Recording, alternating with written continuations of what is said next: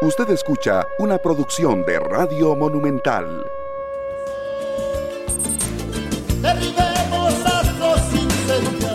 Muy buenos días, Costa Rica. Nos encontramos de nuevo, amigas y amigos, todos y todas, para poder compartir las preocupaciones que tenemos hoy sobre lo que pasa en Costa Rica y en el mundo. Sin duda alguna que esta tragedia en Estados Unidos, ya son 19 los niños muertos y dos adultos, es algo que nos está golpeando a todos esta mañana en el planeta. Si algo nos une hoy en el planeta es la preocupación de lo que pasó ahí. Y el principio y el fin de esto, ¿quién lo sabe? Sabemos que la industria de las armas es feliz promoviendo y vendiendo armas en todo el mundo. Sabemos lo que causan las armas y lo que han estado causando últimamente que andan en manos de cualquiera. Aquí en Costa Rica una, mataron a un hombre, un tipo que iba con una mascarilla y con una AK-47 y le voló todo el magazine, se lo voló encima aquella cantidad de tiros a un costarricense. Así que para que no nos espantemos, esto de las armas está pasando. Esto de Estados Unidos es grave, no es la primera vez. Y aquí entre los comentarios que tengo, sobre esto muchos de ustedes me escribieron y hoy me dicen, con respecto al tiroteo de hoy en Estados Unidos, creo que lo primero que deberían hacer en ese país que de rebote nos afecta a todos es que Hollywood deje de producir películas de guerra y matazones, así como que prohíban el uso de videojuegos violentos para menores de edad. Aparte de eso, pues el presidente Biden no da el mejor ejemplo con sus ínfulas guerreristas metiendo su nariz en todo el mundo, dice esta persona. Pero qué, qué bien que alguien, y muchos de ustedes, eh, eh, estoy segura, lo ven también en esa perspectiva, esos videojuegos están haciendo millonarios a alguien es un negocio para destruir las cabezas y las mentes de nuestros niños. Y ahí sigue creciendo, ¿verdad? Eh, nuestros juegos. El tema de las almas por la libre, o sea, eso está ahí. Y las películas. Ahora, todas las películas bueno, para no decir todas, la mayoría de las películas siempre tiene ese ingrediente de guerra, de enfrentamiento, de armas, de te mato, me mataste, gané porque maté y volví a ganar porque maté. Y eso estamos viviendo, ese mundo. Entonces, en Estados Unidos eh, ayer veía CNN en inglés y resulta que se rasgan las vestiduras, todo el mundo habla de eso, el presidente dice que va a rezar, que qué barbaridad, el, el otro político dice que está rezando, que qué barbaridad. Como diría nuestro querido pueblo muy sabiamente, qué habladas. Si todo el mundo sabe qué hay que hacer para que eso pare, pero ahora hay que reeducar a todas las generaciones. Si se logra que la industria del cine y que las industrias de videojuegos comiencen a trabajar en sentido contrario, en pacificar al mundo y a cada ser humano que esté en contacto con ellos. Sería maravilloso, sería maravilloso, sin duda alguna. Pero mientras que eso se logra y se reeduca a generaciones que han estado bajo, este, bajo esta forma de, de ver el mundo, eso lleva muchísimo tiempo. Así que lo mejor es empezar cada uno de nosotros en la casa. Eso es lo que se me ocurre decirles, porque han sido muchos los comentarios que he recibido durante, eh, las, últimas, durante las últimas horas. Aquí en Costa Rica, lo adelantábamos ayer, los seis alcaldes involucrados en el caso Diamante podrán volver a su cargo luego de estar seis meses suspendidos sin goce de salario como medida cautelar mientras se lleva a cabo la pesquisa judicial. Se trata de los alcaldes de San José, Johnny Araya, de Cartago, Mario Redondo, de San Carlos, Alfredo Córdoba, de Alajuela, Humberto Soto, de Escazú, Arnoldo Barahona y el de Osa, Alberto Cole todos ellos suspendidos de su cargo desde el 19 de noviembre del 2021. Una buena noticia, Intel amplía laboratorio en Costa Rica que ofrece soporte técnico a sus productos en el mundo. El presidente Chávez cumple segundo día de actividad en el Foro Económico Mundial en Suiza, en Davos. Bueno, y hay que hablar de eso. Dijo el presidente Chávez en Suiza en sus primeras participaciones de ayer. Costa Rica no lo hizo tan bien ante pandemia y hemos tenido un deterioro importante. No vamos a echar para atrás en meta de carbono neutralidad, promete Rodrigo Chávez en el Foro Económico Mundial. Para mantener la meta de carbono neutralidad que tiene Costa Rica, el presidente Chávez no detalló en Davos las medidas que tomarán para conseguir este propósito, pero ya en su plan de gobierno se indica que mantendrán la meta suscrita por Costa Rica para alcanzar la carbono neutralidad en el 2050 en dicho plan se indica que se busca convertir a Costa Rica en una economía de emisiones cero en concordancia con los objetivos del Acuerdo de París sobre el cambio climático. Las metas representan el mínimo y deben ser revisadas en el 2024 conforme evolucione la industria vehicular eléctrica. Vean ustedes lo que está de por medio aquí. Y hay otras muchas industrias vehiculares, pero la industria vehicular eléctrica, ayer yo les comentaba que hay preocupación en el mundo porque debido a la gran venta de vehículos eléctricos, eh, quienes hacen esas mediciones a futuro dicen que se van a vender muchísimos más y que esto está ejerciendo mucha presión sobre las materias primas de los carros eléctricos. Así está la cosa. Bueno, llegaron a 19 los niños asesinados y dos adultos este martes por un adolescente en una escuela primaria en Texas, Uvalde, en un hecho que sumió nuevamente a Estados Unidos en la pesadilla recurrente de los tiroteos escolares. A pesar de una ola nacional de violencia armada, Múltiples iniciativas para reformar las regulaciones sobre armas han fracasado en el Congreso de Estados Unidos, dejando que los estados y los consejos locales promulguen sus propias restricciones. Estados Unidos registró 19.350 homicidios con armas de fuego en el 2020 casi un 35% más que en el 2019. Y uno dice, los políticos todos salen a llorar en cámaras, es que yo te digo a vos que los políticos, que son solo políticos y no inteligentes, eh, creen que qué estamos a esta altura, que piensa la humanidad donde los ve ahí en ese plan. Qué horror. Y la iglesia protestante más grande de los Estados Unidos obstruyó durante años las denuncias de agresión sexual. El mismo cuento y ahora en las protestantes. Qué barbaridad. La iglesia, y es una información, no estoy inventándola para que no se enojen conmigo, no se enojen conmigo. Yo soy simplemente quien transmite la información que ya se dio a conocer en medios, bueno, no solo en Estados Unidos, sino mediante investigaciones que se han hecho. O sea, que no, yo soy nada más el intermediario en pasar las noticias. No es para que se enojen conmigo, es un hecho. Si usted me dice que eso no es noticia, pues imagínate, pero es un hecho. Ya estamos pasando una historia triste con los católicos, eh, ahora viene el tema con los protestantes. Bueno, ¿y hoy de qué vamos a hablar en el programa? ¿Cómo estamos, en, ¿Cómo estamos en Costa Rica en este momento desde la perspectiva económica? ¿Qué les parece el tema? Lo vamos a tratar. Proyecto de ley busca mejorar la eficiencia de la inversión pública. También. Hoy se cumple un año de ingreso de Costa Rica a la OCDE. Vamos a hablar de eso. Y siete de cada diez empresas costarricenses, o sea, un 73%, ha invertido o invierte actualmente en ciberseguridad mientras que los las restantes no lo han hecho nunca. ¿Por qué esto es importante? También vamos a tener el análisis aquí en nuestra voz.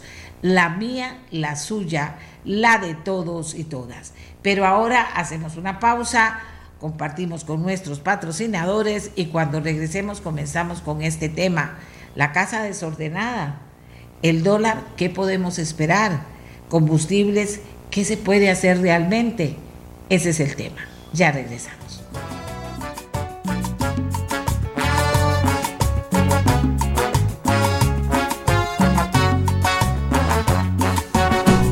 Amigos y amigos y amigas, la casa desordenada, el dólar, ¿qué podemos esperar en esto que parece que cada día está subiendo y subiendo? ¿Qué podemos esperar? Los combustibles. ¿Qué se puede hacer realmente antes de comenzar en esas discusiones enormes que nos han llevado años y que al final no han aterrizado en nada más ni nada menos que lo que tenemos ahora? Le pedí a una persona a quien respeto mucho en su análisis, al economista doctor Denis Meléndez, que podamos conversar con él sobre unos minutos sobre el tema, empezando con el tema de la casa desordenada, una afirmación que hace ahorita, hace pocas horas, el propio presidente de la República en un foro mundial.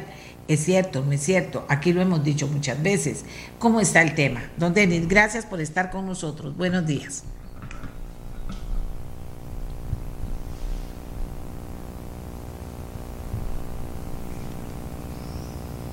enfocarnos en esos, en esos temas, que es una pequeña parte de todo lo que tenemos en nuestra economía en este momento. Eh, ese tema de la casa desordenada, yo diría que no no es nada nuevo. En realidad, yo recuerdo a través de toda mi vida eh, que se habla de los problemas que tiene el país y dentro de ellos el problema fiscal.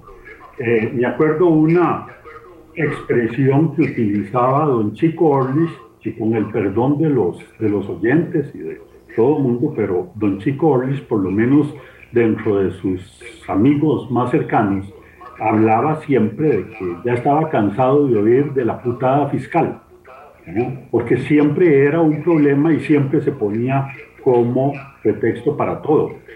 Y posteriormente, cada uno de los gobiernos que venía tomando posesión hablaba de el desorden de la casa. Yo recuerdo cuando don Rafael Ángel Calderón Fournier tomó el poder en el año 1990, que habló de las famosas arcas vacías, que era otra expresión que se hablaba. Bueno, en esta ocasión no ha sido eh, diferente.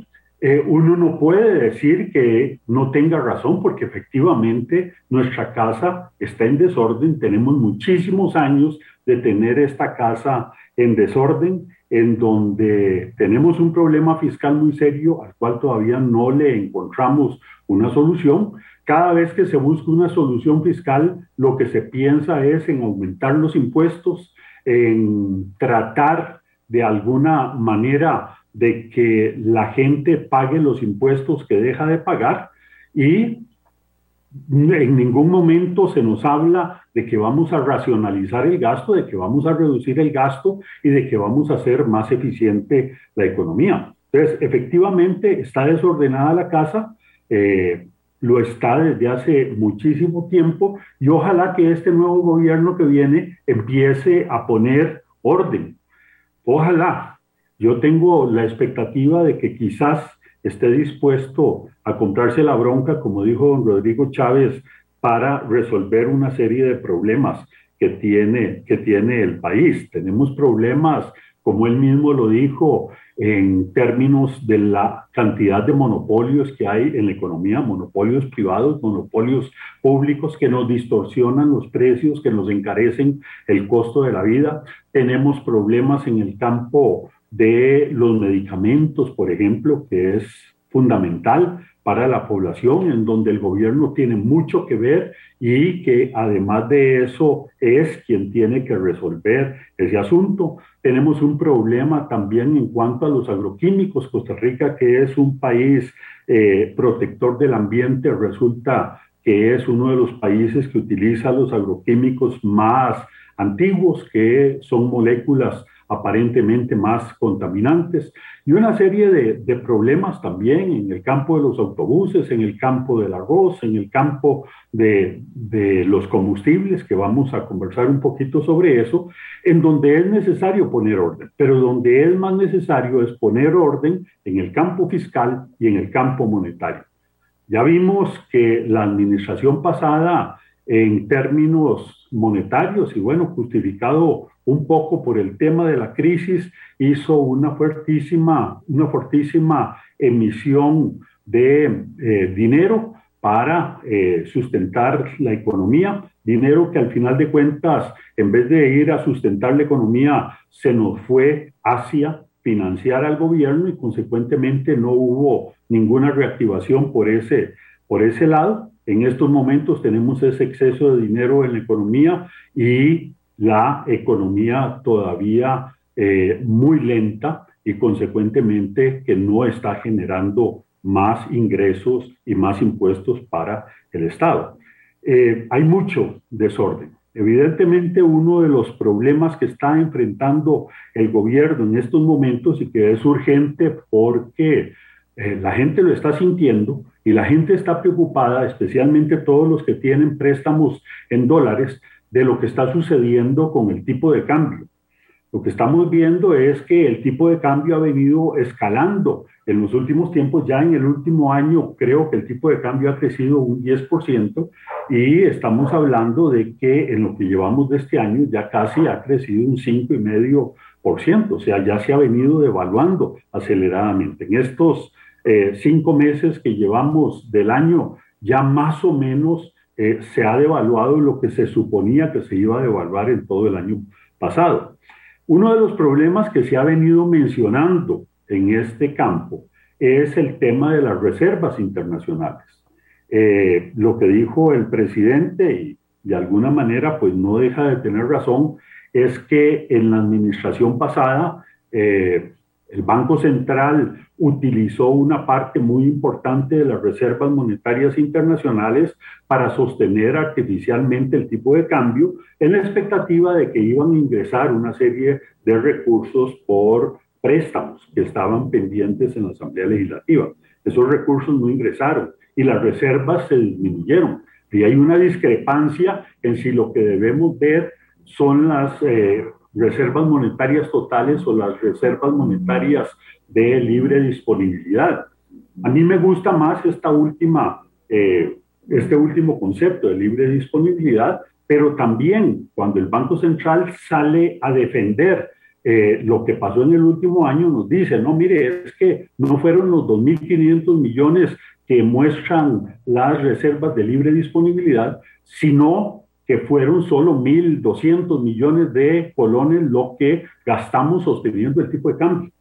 Eh, bueno, a un 1.500, perdón, 1.200 millones de dólares no es comida de trompudo. Eso, eh, gastarlo simplemente para decir que el tipo de cambio no se devaluó es mucho dinero. Eso no se debería haber hecho.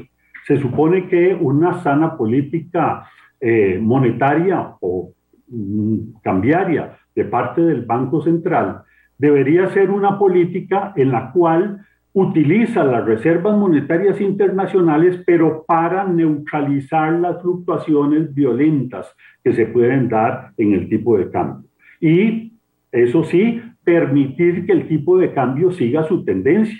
Y así lo anunció hace varios años el Banco Central, que esa iba a ser la política eh, cambiaria. Sin embargo, no lo cumplió.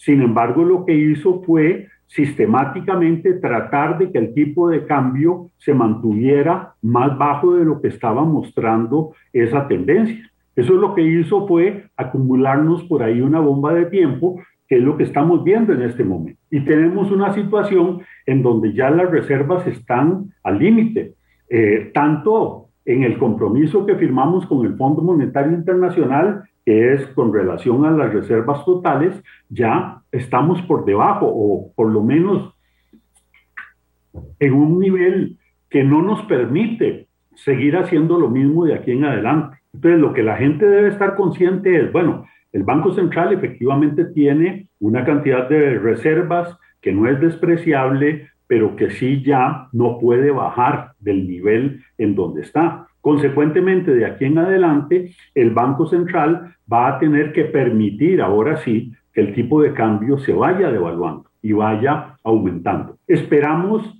que el Banco Central sepa administrar adecuadamente con las reservas que tiene esa tendencia y trate de evitar que las variaciones en el tipo de cambio sean violentas o sean exageradas pero que va a tener que permitir que se evalúe, que ya no va a poder hacer lo mismo que hizo los años anteriores, eso es totalmente cierto. O sea, ahí tenemos una situación en donde también tenemos una casa desordenada. Hay que poner orden por ahí. Deberíamos los años anteriores haber sido mucho más cautelosos en cuanto al manejo cambiario. Pero eh, evidentemente no lo hicimos, dejamos que el tipo de cambio se mantuviera bajo y eso es inconveniente porque a, la, a lo que estábamos viendo era que mucha gente que tenía eh, ingresos sobrantes, que tenía algunos ahorros, la gente lo que hacía era que los transformaba en dólares y los acumulaba en dólares, previendo precisamente una subida en el tipo de cambio. Y eso es eh, relativamente injusto porque lo pueden hacer solamente aquellas personas que tienen ahorros y que los pueden guardar y en dólares. ¿Y por qué en dólares? Bueno, porque el Banco Central también, dio una señal muy perniciosa. Yo no sé si fue casualidad o si fue que si el Banco Central permitía que la tasa de interés en colones subiera, eso iba a afectar seriamente las finanzas del gobierno. Pero sea por lo que sea, mantuvo una política de tasas de interés, que las tasas de interés en colones se volvieron negativas. Y no solo se volvieron eh, negativas, sino que eh, el, el premio por invertir en colones fue negativo.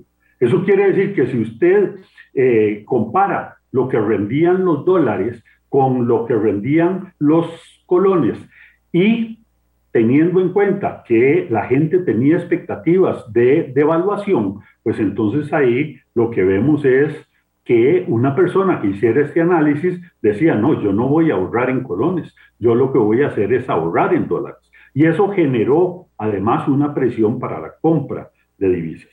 Entonces, esas son las cosas que tenemos que ver en este momento. Es muy probable que el Banco Central tenga que modificar de alguna manera esa política de tasas de interés. Ya vimos que de un solo golpe subió 150 puntos básicos la tasa de política monetaria, cosa que no se había visto en muchos años. Bueno, esa, ese ajuste tan violento lo tuvo que hacer porque no lo hizo en el pasado. Entonces, lo tuvo que hacer recientemente y muy probablemente tendrá que seguir aumentando paulatinamente las tasas de interés para llevarlas a un nivel competitivo. En ese sentido, también necesitamos poner orden. Claro que ordenar la casa en, en nuestro país, con la clase de desorden que nos tenemos, con el mal comportamiento que han tenido todos los gobiernos, con el la, mala percepción que tiene la gente de lo que es una política sana, entonces ahí va a ser una tarea relativamente difícil, porque vean que en este momento la gente dice, bueno, es que eh, el gobierno tiene que poner orden porque tiene que detener el, el, aumento del tipo de cambio. No, ya en este momento hay que resignarse a que el tipo de cambio va para arriba, por razones internas, pero también por razones externas. Recuerden que nuestros términos de intercambio se están deteriorando, que los precios internacionales del petróleo, de los alimentos, de las materias primas, etcétera, está aumentando. Que hay una crisis de contenedores que hace que los costos de transporte de los bienes que vienen al país sean mucho más altos. Consecuentemente, todo eso va haciendo que nosotros necesitemos una mayor cantidad de divisas para poder seguir importando lo que importamos. Tenemos un déficit en la balanza comercial, consecuentemente hay que buscar recursos para ir financiando ese déficit, con la desventaja de que el turismo en este momento, si bien se ha recuperado, todavía está muy bajo, eh, la inversión externa directa todavía está bastante lenta, aunque hemos visto algunos proyectos interesantes, pero en estos momentos el eh, la situación está en que las presiones externas también para que el tipo de cambio suba se están dando. Y lo peor que haríamos sería utilizar las pocas reservas que nos quedan para neutralizar esos efectos que son reales, que vienen del exterior, y además de eso, neutralizar las correcciones que debemos hacer internamente.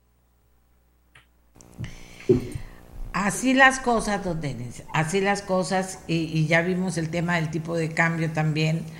Eh, hay mucha gente que, que opina y que una gente dice, ¿por qué dijo eso don Rodrigo? ¿Por qué no? Pero esa valoración no la estamos haciendo aquí. Lo que queríamos valorar, don Denis lo ha hecho bien, es que tan desordenada es la casa y qué es lo que se podría hacer y qué es lo que no se debería hacer en caso del tema del dólar.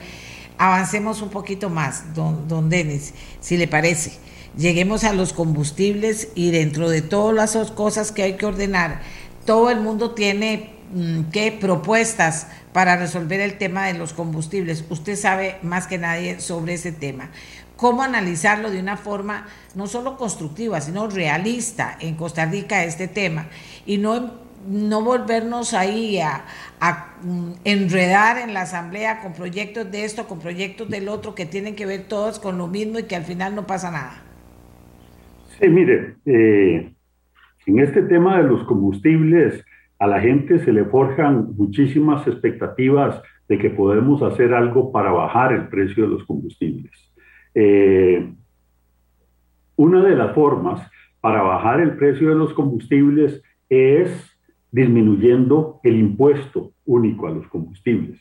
Eso es muy claro. En este momento, el impuesto a los combustibles representa un 29% del precio total, pero hablar incluso de porcentajes en este caso es muy engañoso.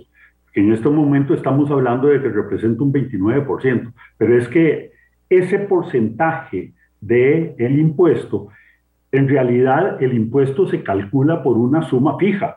Eh, se partió, creo, allá en el 2001 cuando se puso ese impuesto, creo que era un dólar por galón o algo por el estilo.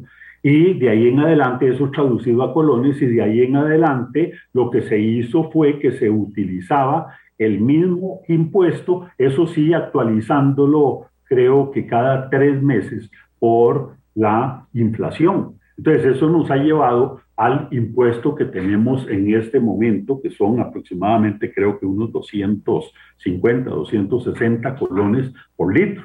Cuando uno habla de que ese impuesto representa un 29% del precio, es muy engañoso, porque el precio, lo que lo mueve principalmente es el precio internacional de los combustibles. Y en estos momentos, el precio internacional de los combustibles hace que eh, el, costo por litro sea superior a, perdón, que el porcentaje que representa el impuesto dentro del costo por litro sea superior al 60%.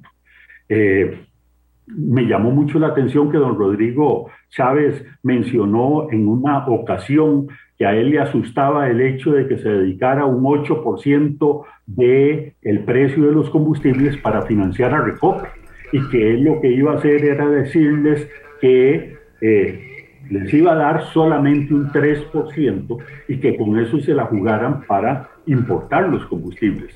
En realidad ese porcentaje no tiene ningún significado, porque en este momento el porcentaje creo que anda por un 5%, un 5, un 6% del precio. En otras ocasiones ha sido un 8 o un 10%, porque depende de cómo se mueva el precio internacional.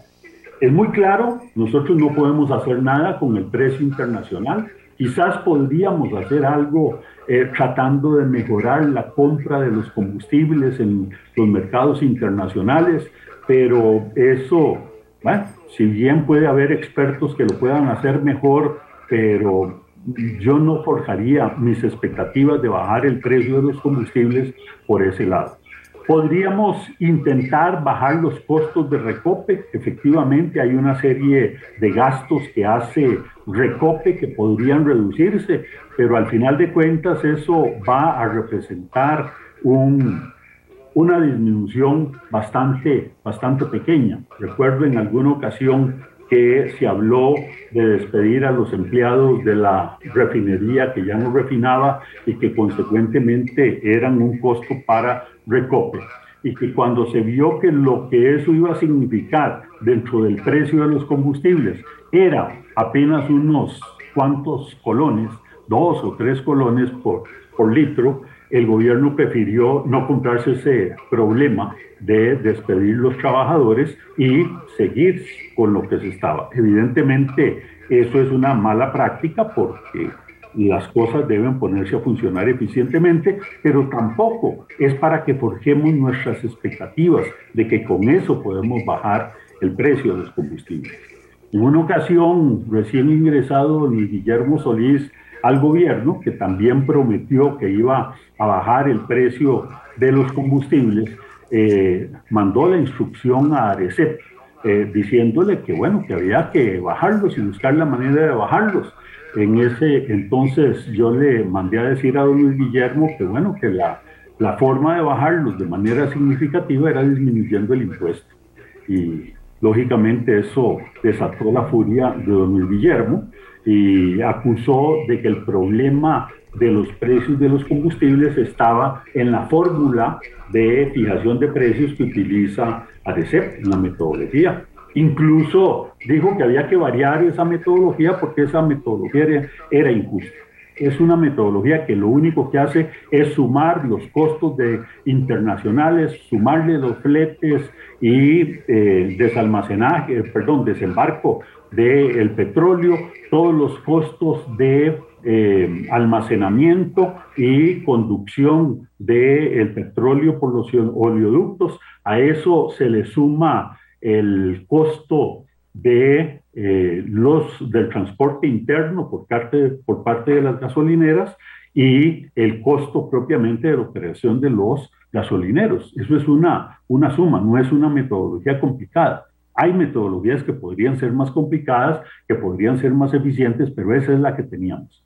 Recientemente el presidente anunció como una de las formas para bajar el precio de los combustibles el hecho de que ya, gracias a que la Defensoría de los Habitantes intervino, eh, Arecep se movió y aprobó una metodología que estaba ahí en camino desde hace como cuatro años, cuatro o cinco años, algo más, eh, y la aprobó y se supone que va a entrar en operación en los próximos meses. El presidente dijo, mire, el problema que tiene Arecep es que Arecep está fijando los precios con base en precios estimados y escoge los precios más altos, dijo. Eh, bueno, eso no es estrictamente cierto. Eh, se utilizaba un precio de referencia porque Arecep, perdón, porque Recope no era capaz de presentar las cifras actualizadas en un plazo de menos de 15 días. Consecuentemente, había que trabajar con cifras provisionales. El avance que se hizo en la metodología que se aprobó en el 2014 fue que en vez de trabajar con los precios de referencia de Platts a nivel internacional, se cambió a los precios que diera Recope, pero eso sí, ajustándolos cada dos meses, en el sentido de que se trabajaba con precios eh, estimados, pero cada dos meses se revisaba contra los precios reales de Recope y ahí se hacía un ajuste. Recientemente esta metodología lo que va a hacer es trabajar con precios que supuestamente ya Recope está en capacidad de dar eh, actualizados. Bueno, eso lo que dice es que probablemente esos ajustes van a ser menores posteriormente. Probablemente siempre habrá que hacerlos porque no siempre los datos que se dan eh, de inmediato al día eh, son exactamente los correctos. Pero en eso de la metodología, yo no creo que eso vaya a significar absolutamente nada en términos de los precios de los combustibles. Ahí no se puede pensar que va a haber una reducción. Se habla de que con la aplicación de la nueva metodología se va a reducir 20, 30 o 40 colones el litro de combustible, pero si eso se da, es una situación eh, apenas de corto plazo, porque se está cambiando el método y consecuentemente nos va a dar un ajuste hacia abajo que representa que más rápidamente se va a ver lo que debería estarse viendo dentro de dos meses. Pero en el mediano plazo eso no representa ningún, ninguna eh, mejora en el precio. Hay otros elementos que pueden revisarse en la metodología que no se han revisado. Hay una metodología ahí para el cálculo del margen de las estaciones de servicio. Fíjense que el margen de las estaciones de servicio es el componente más elevado eh, de los internos después de, de, los impuestos, incluso sobre el de Recope. Es casi el doble de, el, de lo que gasta Recope. Lógicamente, pues eso hay que revisarlo. Se hizo una metodología con la participación del Colegio de Ingenieros y Arquitectos para diseñar una estación eh, tipo para que permitiera eh, ajustar más adecuadamente los precios de, que se le pagan a las estaciones de servicio para su operación. No podemos saber exactamente cuál va a ser el resultado de eso, pero sí, por lo menos que sería más real. Ahí es donde se puede hacer también algo. Pero todo eso eh, va a mover los precios de los combustibles si nos hacemos muy, muy, eficientes en recope, si nos hacemos muy eficientes en el transporte, si nos hacemos muy eficientes en las estaciones de servicio, pero va a mover el precio de los combustibles por una vez en unos 10 colones, tal vez, 10, 15 colones. No, no podemos saber de antemano cuánto es, pero no forjemos expectativas ni le creemos eh, falsas expectativas a la gente de que vamos a lograr bajar el precio. Los precios internacionales del petróleo están altos. Lo que nos están diciendo las proyecciones es que los precios van para abajo en este momento están alrededor de 105, creo, 100, 105 colones por barril, el WTI. Dentro de un año más o menos se calcula que andará por los 80, 83 dólares. O sea que la tendencia que estamos viendo es una tendencia a la baja y eso hay que resignarse. Y evidentemente mandarle la señal a la gente en este momento de que puede eh, consumir todo lo que quiera de combustibles, estando la situación internacional como está, es una mala señal. La gente también tiene que recibir la mala noticia de que la situación está crítica y de que es momento de ahorrar en combustibles. Esa es la mejor manera de cubrirse de estos aumentos en los precios internacionales. Por lo tanto, yo no sé si el gobierno estará dispuesto a bajar el, impuesto. Lo que nos ha dicho don Rodrigo Chávez es que no. Es que lógicamente los impuestos a, la, a los combustibles representan más o menos como 500 mil millones de colones anuales. O sea, y rebajar el precio de los combustibles, eh, perdón, el impuesto a los combustibles, eh, podría representar eh, unos 100, 200 mil millones de esos 500 mil millones que recauda. Eh, está bien, se puede hacer eso, pero ¿de dónde va a coger el gobierno la diferencia? Bueno, tendrá que poner otro impuesto, tendrá que buscar cómo sustituirlo o tratar de, eh, no sé, pedir un préstamo, como lo que se está diciendo en este momento, para bajar el precio del diésel, para evitar que suban los tiquetes de autobús. Esa política me parece a mí una atrocidad, algo terrible. El hecho de que nosotros en este momento estemos pensando en financiar un subsidio a través de un préstamo que va a venir a agravar todavía más la situación de deuda externa es horroroso y va contra todos los principios. Eh, quien haya estudiado un poquito de economía del bienestar sabe que los subsidios no se pueden hacer de esa manera. Y en este caso va a ser un subsidio muy raro, porque si se hace el subsidio directamente al precio de el diésel, como se dice, en este caso se estaría subsidiando, sí, a los autobuseros, pero se estaría subsidiando además a todos aquellos que consumen diésel. Hay muchas empresas que consumen diésel, hay muchos vehículos que consumen diésel, hay eh, incluso algunos eh, automóviles de lujo que consumen diésel.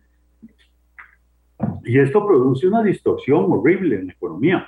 Yo recuerdo en una época en que los combustibles eran, perdón, en que el diésel era subsidiado, ya, porque se decía, no, es que es muy importante para el transporte público. Pero en este caso, hasta llegaron eh, automóviles de marcas famosas en, eh, con motores diésel. Y entonces toda esa gente salía beneficiada. Eso produce distorsiones que no se deben hacer. Además, en este caso, si lo que se quiere es beneficiar a la gente para que no tenga que pagar los altos precios de eh, los eh, pasajes de autobús, lo primero que hay que hacer es hacer una eh, fijación ordinaria de precios de los combustibles a nivel, perdón, una fijación ordinaria de las tarifas de autobús a nivel internacional, que tratemos de que los precios reflejen la realidad. Y está bien lo que dice el gobierno, bueno, de alguna manera obligar a los autobuseros a implantar el, el, el tiquete electrónico, el pago electrónico de los buses, porque eso nos va a dar toda la información que necesitamos para saber exactamente cuánto es lo que se está recaudando. Pero simplemente eh, pedir un préstamo para darles esos recursos a los autobuseros con la condición de que eh, pongan el pago electrónico es una mala forma de hacer política.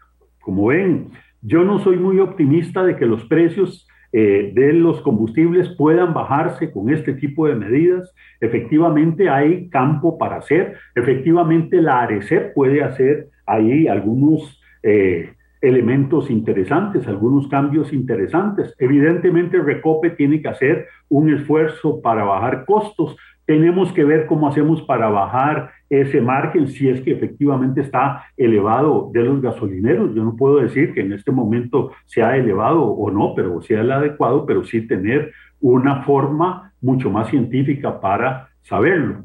Con todo eso, podemos mejorar un poquito y hay que hacerlo, sea o no que estemos en crisis, sea o no que los precios internacionales estén altos. Hay que hacerlo pero eso no es lo que nos va a resolver este problema de los precios de los combustibles. Don Denis, quedan pocos minutos y hay mucha gente conversando. Le voy a decir rápidamente a algunos para que usted pueda hacernos un cierre. Dice, el tema de la necesidad de recursos del gobierno hace retórica la discusión de los precios de los combustibles. Un correcto costeo de lo que representa la intermediación y los planes de inversión quizás nos lleve a algo más realista. Dice, precios internacionales más devaluación, ¿cómo creen que se puede manejar de forma simplista? Dice otra persona. Eh, dice aquí, eh, apertura a eso que dice don Denis, abrir mercados, no metodologías ni estimaciones. Y también dice otra persona, ¿por qué las bombas no pueden ser como en Estados Unidos de Europa, sin pisteros para bajar costos? Sé que la ley en el país no deja bombas sin pisteros. Y así vienen los, los aportes que hacen el público que ha estado escuchando en gran cantidad, don, don Denis, eh, toda esta eh, explicación que nos da usted, que de verdad se lo agradezco porque muy clara la ha dado. Adelante. Sí, mire, eh, Efectivamente, hay muchas cosas que se podrían hacer. Es cierto que el, problema fiscal que tiene el gobierno hace que este problema de los precios de los combustibles sea más bien una discusión retórica eh, y que probablemente no podamos bajar el impuesto, por lo menos en este momento. Hacerlo de un solo golpe. Lo que tenemos que hacer es un plan para irlo disminuyendo paulatinamente, porque efectivamente Costa Rica tiene un impuesto muy alto a los combustibles. Eh, en ese eh, esquema que se diseñó de un impuesto por una suma fija que va actualizándose con la inflación no tiene lógica, porque resulta que los precios internacionales pueden estar bajando, pero el impuesto sigue subiendo. Eso hay que cambiarlo. Lógicamente, como mencionó alguien por ahí, eh, una de las formas que podríamos hacer es introducir competencia en cuanto a el mercado interno de combustibles. Yo particularmente no soy proclive a hablar de que hay que vender inmediatamente recope y entonces irnos a un mercado eh, totalmente de competencia, porque Costa Rica es un país muy pequeño, eh, en nuestro mercado petrolero, eh, nuestro mercado de, venta de derivados del petróleo es relativamente pequeño a nivel internacional. Muy fácilmente dos o tres compañías pueden venir y apropiarse del mercado y formar un cartel y consecuentemente podemos quedar peor.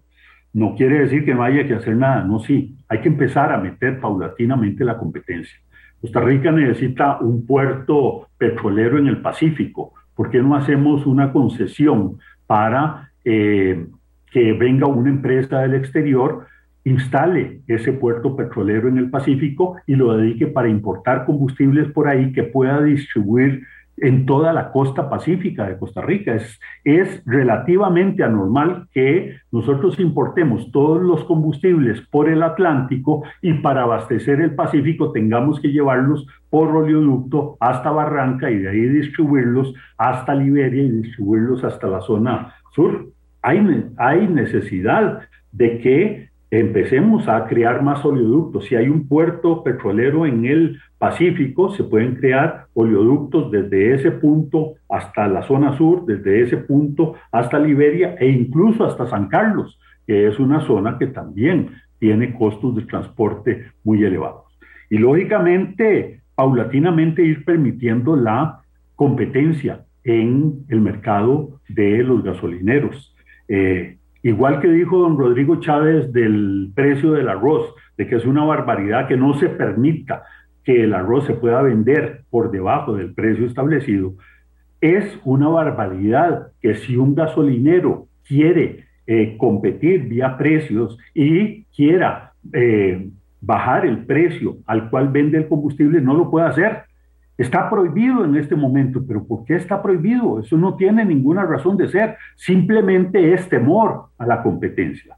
En una ocasión que en Recope alguien mencionó en junta directiva que sería bueno eh, poner, o sea, hacer más flexible la posibilidad de que los precios pudieran eh, fijarse como un tope y que de ahí en adelante los gasolineros compitieran, e inmediatamente, con solo que esa idea surgió ahí, sin que se tomara ninguna determinación ni nada por el estilo, eso salió a la, a la luz pública, alguien se lo dijo a los gasolineros y en la tarde cerraron todas las gasolineras protestando porque se decía que Arecep quería eliminar ese precio mínimo de los combustibles. Quien lo mencionó anteriormente tiene toda la razón. Efectivamente, hay gasolineros que por el hecho del volumen que manejan podrían vender el combustible más barato. Y en ciertas zonas es probable que sea, más ventajoso. ¿Por qué razón los limonenses, teniendo ahí a la par el puerto que importa los combustibles, tienen que pagar el mismo precio de los combustibles que se paga en la frontera sur o en Peñas Blancas? O en San Carlos. Bueno, si ellos no tienen que pagar esos costos de transporte, ¿por qué razón les ponemos ese precio a los limonenses y los perjudicamos? Entonces, yo creo que sí, efectivamente hay mucho que hacer en este campo, pero la pelea no es nada fácil, es decir, hay muchos intereses que se van a ver afectados. Eh, el hecho de que, eh, bueno, los gasolineros puedan eh, paralizar el país en cuestión de horas, eso es eh, algo que hay que tomar en cuenta. Hay que ver cómo se maneja una situación de estas, hay que hacerla con mucho cuidado, hay que hacerla con negociaciones eh, intensas y sobre todo hacerlo de una manera paulatina. No pretendamos que todos estos ajustes se hagan de una sola vez porque no se van a poder hacer. Hay otros campos en donde sí podemos actuar rápidamente. El campo de los medicamentos también es una barbaridad que sea el Estado el que esté provocando el que Costa Rica tenga medicamentos más caros que cualquier otro país. Eso debemos modificarlo. Caso del arroz, bueno, ya se habló de que se va a quitar el precio mínimo, pero si eso es lo único que vamos a hacer, olvidémonos de que eso va a significar absolutamente nada.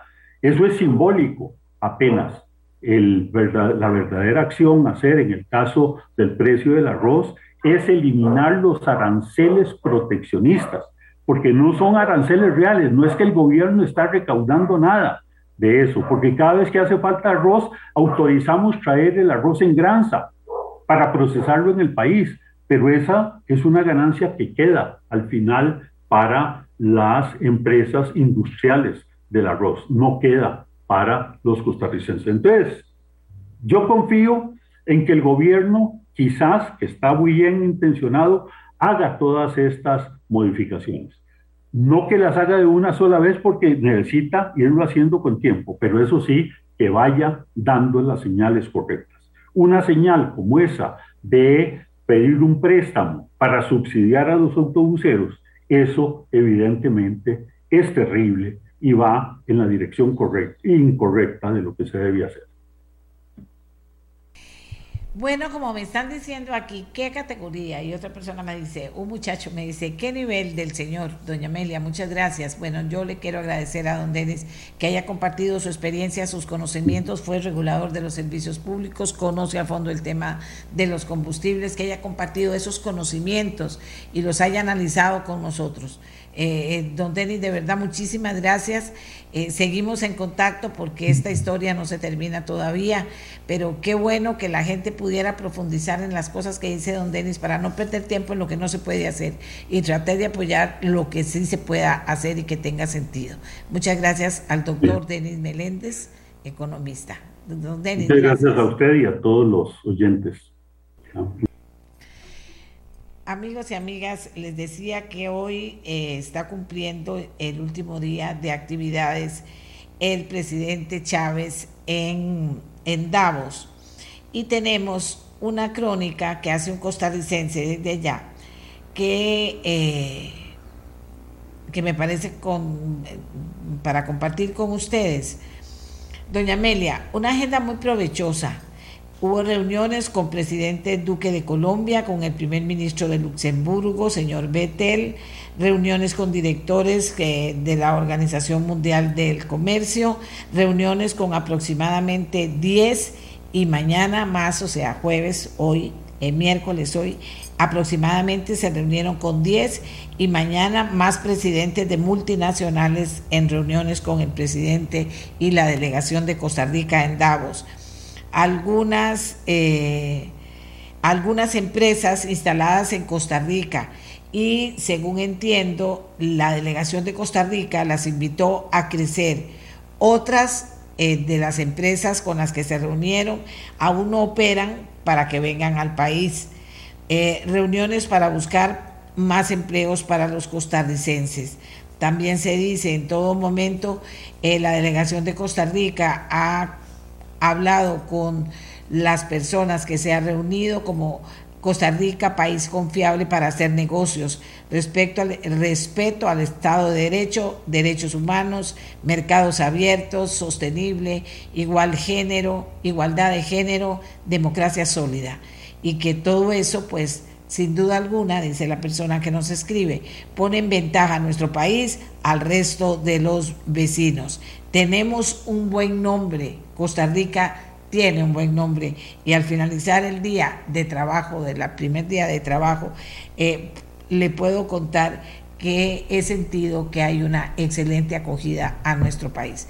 Eso es una, digamos, crónica de un costarricense que está por allá, que sabe lo que está pasando y que nos informa del viaje del presidente a Davos. Hoy también, como saben, por la diferencia horaria, ya ha cubierto eh, una serie de, de actividades importantes, sin duda alguna, pero en fin, vamos a hacer la pausa porque tenemos más todavía que compartir con ustedes. Señores, ustedes saben que en el podcast queda toda la participación de don Denis Meléndez para que ustedes puedan accesar a ella en algunos minutos. Al finalizar el programa va a estar puesto ya porque mucha gente está preguntando y mucha gente que no la oyó completa, pues ahí la puede oír completa y de verdad una, una serie de valoraciones y de conocimientos que compartió Don Tenis con nosotros que me parece pueden ser de interés para muchos de ustedes. Hacemos la pausa y ya regresamos. ¿De acuerdo? Venimos con un tema importante.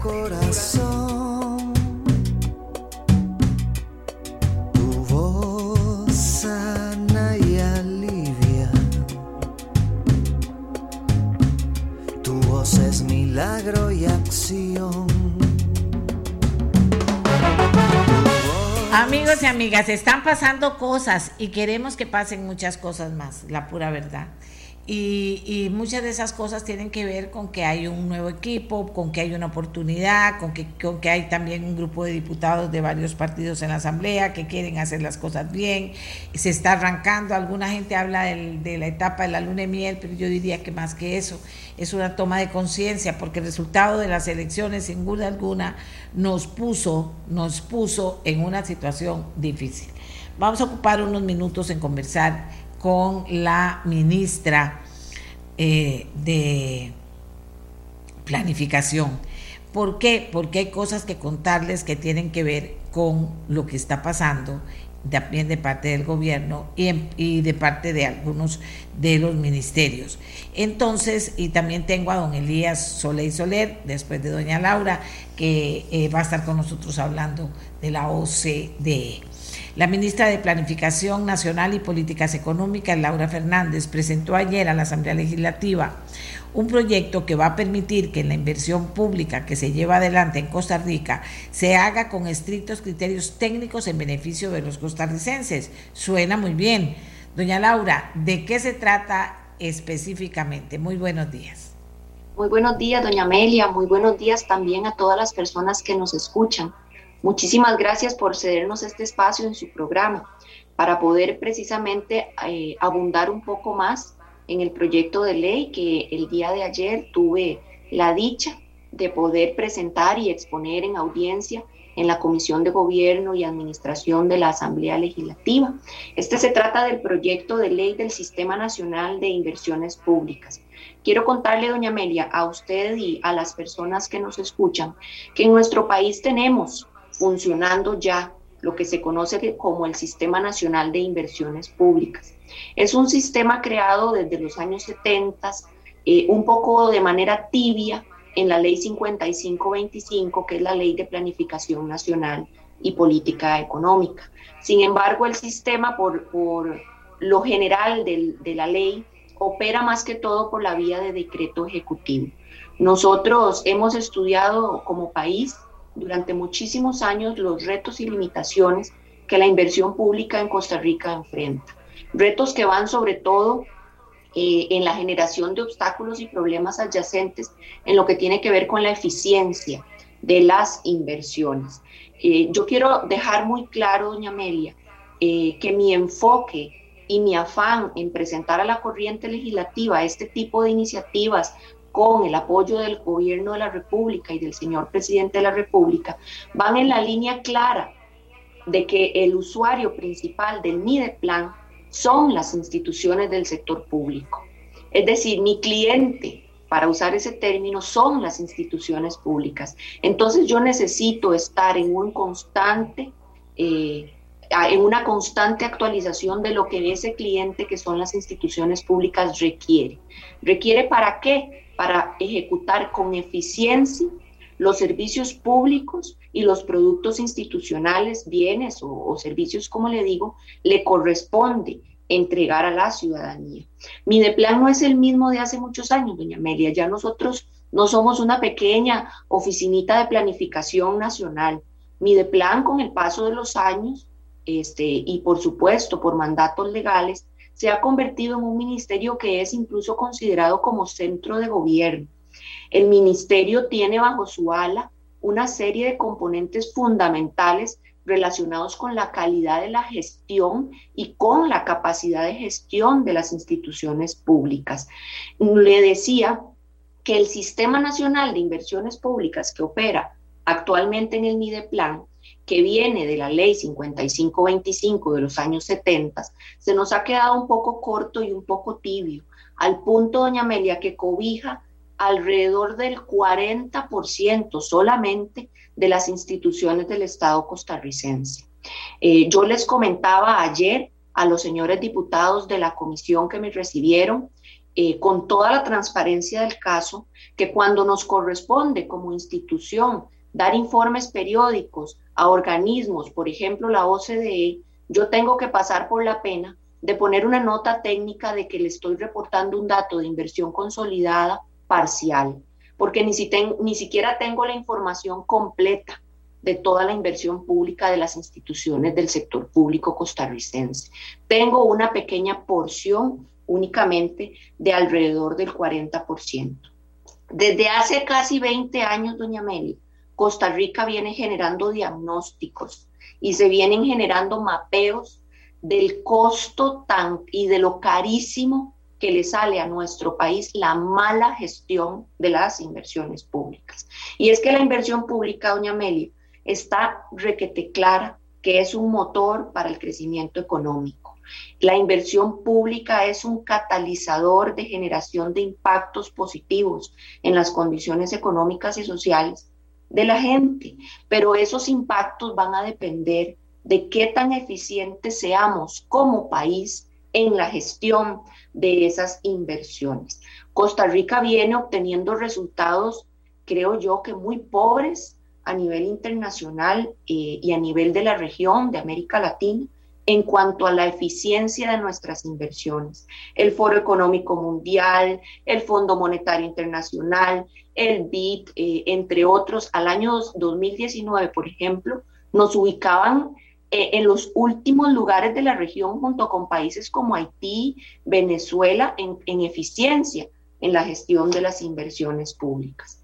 La Contraloría General de la República también, doña Amelia, viene durante muchos años señalando que en nuestro país no tenemos un marco normativo homogéneo, no tenemos metodologías homogéneas ni estandarizadas para los ciclos de proyecto. ¿Qué quiere decir esto? Que ni siquiera entre las mismas instituciones del Estado hablamos el mismo idioma en materia de inversiones públicas. Y esto nos lleva a tener grandísimas inconsistencias en la manera en que se gestiona el ciclo de los proyectos de inversión pública. Entonces, doña Amelia, también la Contraloría, bueno, usted, yo le puedo poner a, a su orden estos informes, nos habla de que el banco de proyectos que administra el Mideplan es un banco sumamente débil, porque como le digo, de ahí tiene por fuera alrededor del 60% de las instituciones del sector público y adicionalmente nos viene diciendo la Contraloría que no existe en nuestro país, lamentablemente, un programa permanente de capacitación a las instituciones del sector público de cómo gestionar inversiones públicas. Esto, doña Amelia, le sale al país carísimo. La ineficiencia nos cuesta a todos los costarricenses millones de millones de colones. Le voy a dar algunos ejemplos. ¿Por qué? Porque, por ejemplo, cuando se atrasan proyectos que son financiados con endeudamiento, el país tiene que pagar cada día montos más altos por cláusulas o por comisiones de compromiso de esos endeudamientos. Nosotros tenemos a lo interno, y ayer se lo exponía y con mucho entusiasmo a los señores eh, diputados en la, Comisión de Gobierno y Administración, nosotros tenemos datos que nos muestran una curva creciente en materia del pago de comisiones que lleva adelante nuestro país. Y ese dato es un claro reflejo de la ineficiencia en la gestión de las inversiones, porque entre más días pasan para iniciar el ciclo de ejecución de un proyecto, más grande se hace la comisión que como país tenemos que estar eh, eh, pagando. Entonces, doña Amelia, con esto, con toda esta información, que como le digo, tiene casi 20 años de estar diagnosticada en nuestro país, nosotros como institución lideramos una encuesta, lideramos un estudio de opinión construido por nuestra gerencia de inversiones públicas e hicimos un estudio con las 325 instituciones públicas que tiene Costa Rica para que nos dijeran cómo están gestionando las inversiones. Hicimos un estudio con las que están ya dentro del Sistema Nacional de Inversiones Públicas que maneja Mideplan, que son un 40% solamente, y con el restante 60%. Yo también me voy a permitir hacerle llegar ese estudio completo, porque imagínese usted que trae datos, doña Amelia, como que el 49% de las instituciones públicas del país no tienen ni siquiera un portafolio claro de proyectos. Trae datos como que alrededor del 49% no sabe utilizar instrumentos de gestión de proyectos de inversión pública. Adicionalmente, trae datos que para mí son alarmantes como jerarca, que nos indican que alrededor del 58% de las instituciones públicas no hacen evaluaciones ex post del uso de los recursos gestionados en las inversiones. Adicionalmente, vea usted, y es la buena noticia, un 82% de las instituciones nos dijeron que son conscientes de la necesidad de contar con lineamientos, con metodologías y con criterios eh, e, instrumentos estandarizados para llevar adelante sus procesos eh, de gestión de las inversiones. Entonces, doña Amelia, con toda esta información eh, que le comento a manera de diagnóstico, el Ministerio de Planificación Nacional y Política Económica dio un paso al frente con la gran preocupación de qué podemos hacer para mejorar la capacidad, para mejorar la eficiencia en la generación de resultados de las instituciones del sector público. Y por eso fue que se presentó el proyecto de ley del Sistema Nacional de Inversiones Públicas. Este sistema, este proyecto lo que está haciendo es ampliando el ámbito de cobertura del Mideplan. Es un proyecto que está adicionalmente incluyendo elementos como la rentabilidad económica y social necesaria que tienen que tener los proyectos de inversión pública es decir, que se traduzcan en bienestar en cumplimiento del artículo 50 de nuestra constitución política. Es un proyecto también desafiante porque está incluyendo criterios nuevos que son importantísimos, que sean tomados en cuenta en el ciclo de proyecto eh, en los ciclos de proyectos de inversión, como son, por ejemplo, las necesarísimas gestiones de riesgos, estudios de prefactibilidad y, como les decía, estamos mapeando muy bien en esa propuesta que ya entregamos a los señores diputados cuáles son las etapas adecuadas y correctas de los ciclos de proyectos de inversión.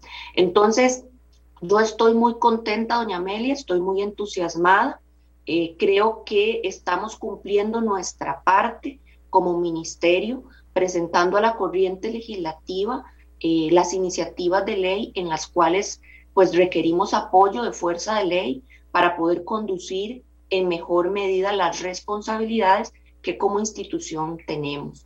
Adicionalmente, a mí me, me place mucho decirle a la ciudadanía que el Mideplan tiene un equipo técnico de lujo, Mideplan tiene una gerencia de inversiones públicas de excelencia y funcionarios en su área de inversiones públicas de excelencia.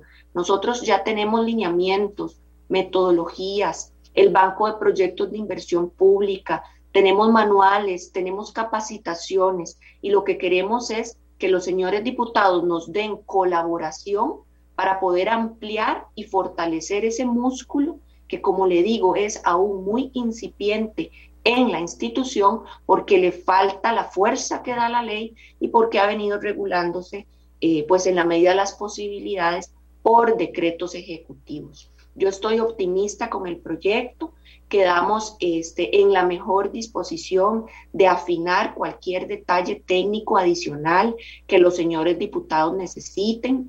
Quedamos además en una gran disposición para entregarles por escrito algunos insumos adicionales para velar, por supuesto, por la constitucionalidad del proyecto. Eh, yo no pretendo jamás este, lesionar la autonomía de las municipalidades ni de las instituciones autónomas de nuestro país. Lo que queremos es ponerles al servicio lineamientos, metodologías, instrumentos para que puedan gestionar las inversiones públicas de manera correcta. Eh, ¿Por qué? Porque ya sabemos los resultados que obtenemos como país cuando se gestionan de manera incorrecta.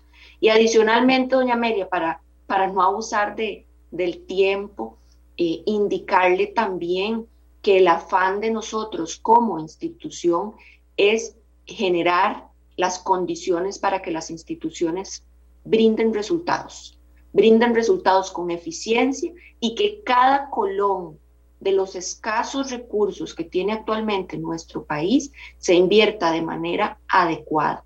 No puede ser, doña Amelia, que yo como jerarca del Ministerio de Planificación Nacional y Política Económica y que mis colegas de la Gerencia de Inversiones Públicas se enteren de proyectos de inversión pública gestionados por instituciones que están fuera de nuestras competencias y nos enteremos por la prensa de las tortas, para usar esa palabra, que ocurren en muchas instituciones por la mala gestión de proyectos.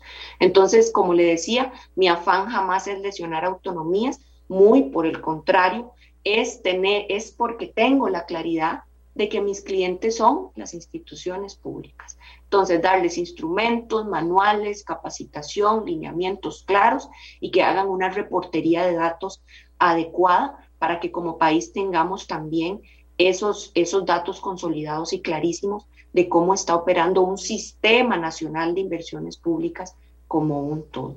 En términos generales, doña Amelia, esos son los propósitos del proyecto, ese es el diagnóstico del que parte y pues yo estoy totalmente decidida a colaborar con los señores diputados en lo que ellos estimen oportuno para que el proyecto siga su trámite legislativo en las sesiones extraordinarias. Es un proyecto que cuenta con el soporte y el apoyo del gobierno de la República, por eso está en agenda también de sesiones extraordinarias, convencidos de que necesitamos ordenar eh, todas estas situaciones para que el país genere mejores resultados.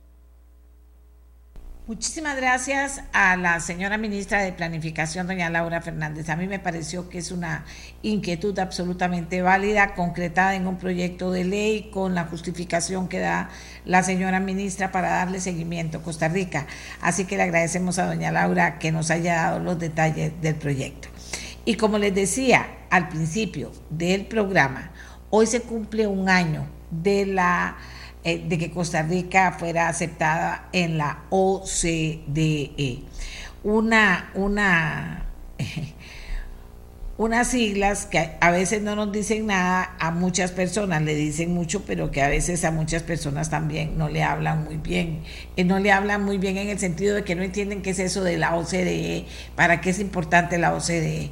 Y resulta que es un organismo internacional muy importante Resulta que recientemente se ha nombrado al nuevo embajador de Costa Rica ante la OCDE, que es don Elías Soler. Y lo vamos a dejar a él que nos, que nos explique un poquito, porque eh, con ocasión de cumplirse un año, también se cumple un año de que tenemos cosas pendientes de cumplir con la OCDE, que nos impone una serie de requisitos para poder formar parte de este grupo que se llama Grupo Selecto en el mundo. Don Elías, muy buenos días. Si usted nos comienza con esta historia.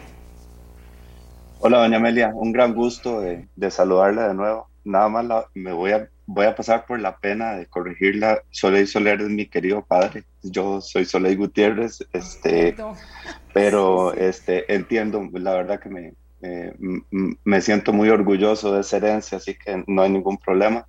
Eh, yo muy contento de, estar acá, realmente agradecerle, doña Amelia, su amable invitación para participar en esta entrevista y, compartir con usted igualmente esta, esta experiencia que estoy a punto de, iniciar y que sigo pues asimilando, ¿verdad? Es un cambio importante. Eh, yo siempre he tenido eh, interés en ayudar en temas del país. Con usted hemos hablado por mucho tiempo de, de iniciativas que, que emprendí dentro del sector este, privado, en el sector privado organizado, lo que son las cámaras empresariales y otros. Así que es un placer en este momento estar acá y compartir con ustedes sobre este tema tan relevante para el futuro eh, inmediato del país.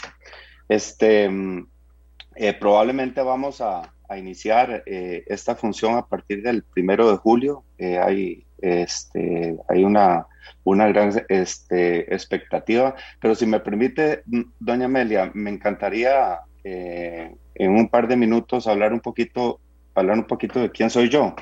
Este, y realmente en este momento de la, de la vida me siento sumamente agradecido por esta oportunidad. Yo soy, este, como le digo, Elías Soleil Gutiérrez, soy abogado de, de profesión, eh, esposo y padre de, familia, con una familia este, increíblemente linda. Eh, tengo más de 33 años de matrimonio con mi esposa Emilia, que no solo es mi compañera de, de vida, sino también es mi socia, es abogada, fundamos una empresa de consultoría asesoría legal hace más de 30 años, así que también tenemos una historia interesante que contar por ese lado. Inmigrantes Oro son mis hijos, tengo tres hijos, Elías, Lucía y Sofía, ya todos grandes, 32, 27 y 25 años, así que esta oportunidad me toma también una etapa muy madura de mi vida y definitivamente pues le agradezco por eso. Eh, mi carrera profesional básicamente eh, ha sido muy interesante, ha sido una linda carrera abriendo brecha en muchos temas. Este, esencialmente me he desempeñado como, como asesor en temas de comercio exterior y atención de inversión extranjera directa. Nací a la vida profesional con esa gran institucionalidad del país, que es eh, comercio exterior, eh, CINDE, anteriormente el CEMPRO y otras, después se fusionaron en lo que conocemos como, como Procomer en este momento, y tengo más de 33 años de ejercicio profesional continuo contribuyendo al desarrollo de sectores pujantes de la economía como Zona Franca, el sector agroindustrial, el sector de, de telecomunicaciones y ecosistemas eh, digitales. En la parte empresarial, que mucho he compartido con ustedes este tema, me ha tocado eh, ejercer el, un liderazgo importante por más de 15 años. He ocupado presidencias de cámaras binacionales con, por ejemplo, la Cámara de Industria y Comercio de Costa Rica y México y también con la Cámara eh, Norteamericana de Comercio este, AmCham eh, más este, recientemente. Eh, en este momento, dentro de ese contexto de AmCham, en este momento soy todavía miembro del Governing Board de algo que se llama ACLA, la Asociación de AmChams del Caribe y Latinoamérica, que tiene su sede eh, este en Washington, en la Cámara de Comercio Americana y eh, dentro de la Unión de Cámaras tuve el honor de ejercer eh, como vicepresidente unos años y fui miembro de su consejo directivo por varios años. Fue precisamente ahí, doña Mele, ya para pasar al tema y no aburrirlo más con la historia, que pude eh, tener la oportunidad y la tomé con muchísimo gusto de coordinar la comisión OCDE de la UCAEP, que básicamente es un puesto que ocupo desde el año 2017 eh, ahí me tocó eh, coordinar eh, los equipos de trabajo del sector productivo y, presentar y negociar por el sector privado costarricense las posiciones de diferentes sectores productivos con respecto a la creación y desarrollo de políticas públicas durante el proceso de acceso a la, a OCDE. ahí incluyendo básicamente presentaciones y defensa y posiciones, este, apoyo a la Comisión Especial Legislativa que usted sabe que se integró al efecto. Y bueno, eso me dio una grandísima oportunidad de poder eh, tener esa experiencia muy cercana a este proceso de reforma tan importante que se dio con el acceso eh, a la OCDE y también tener un contacto más, más directo con la organización en este momento este, eh, estamos viviendo una etapa eh, un tanto diferente, pero siempre tenemos la gran, este, la gran ilusión de poder este, eh, llegar a contribuir de una manera, una manera eficaz, sacar el mejor provecho de la OCDE con el ministro de Comercio Exterior, don Manuel Tobar, nos une una relación de trabajo y muy, muy cercana de hace bastantes años. Eh, yo entiendo muy bien su manera de pensar, él entiende la mía y tenemos una gran ilusión de, de, sacar el mejor provecho, de formar una agenda muy eficiente para la OCDE y que Costa Rica pueda tener la gran oportunidad de impulsar las reformas que tanto ocupamos y que por tanto tiempo eh, se han mantenido en espera eh, por diferentes razones, que tal vez no vale la, la pena profundizar en eso, pero sí ver esta gran oportunidad que se le presenta al país, doña Amelia, de, participar en un foro de altísima excelencia. Vamos a estar en el epicentro, digo yo, en el epicentro de la formación de la política pública eh, mundial, en el centro más importante donde se toman las decisiones en un mundo que está de alguna manera redefiniendo su contexto, ¿verdad? Su, su orden en términos de comercio exterior, en términos de seguridad, y ahí se habla mucho este, de qué importante estar en una organización, en la OCDE, donde vamos a estar con otros países que comparten los valores más importantes para Costa Rica, como es el tema de fortalecimiento de la democracia, de seguridad jurídica, de, predictibilidad, de apoyo a los sectores este, productivos, de comercio internacional, y todo eso va muy de la mano, y por eso yo creo que esta decisión de, ingresar a la OCDE fue un gran acierto del sector político de Costa Rica porque está muy alineado con el modelo de desarrollo que el país este, adoptó desde hace eh, varios años en el contexto de ser un jugador importante dentro del, comercio exterior.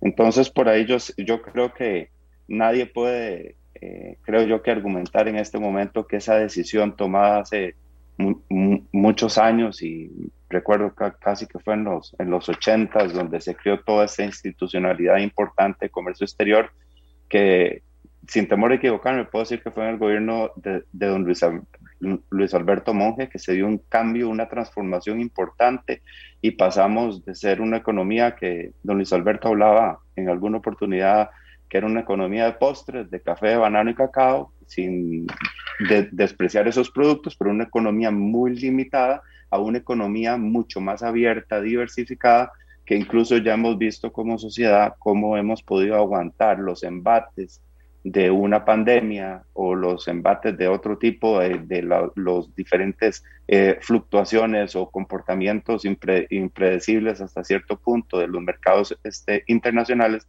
como Costa Rica ha podido navegar con mucho mayor estabilidad al tener un sector este, económico mucho más diversificado que el que se tenía eh, pues a principios de los 80, donde nos golpeó una crisis de manera muy severa.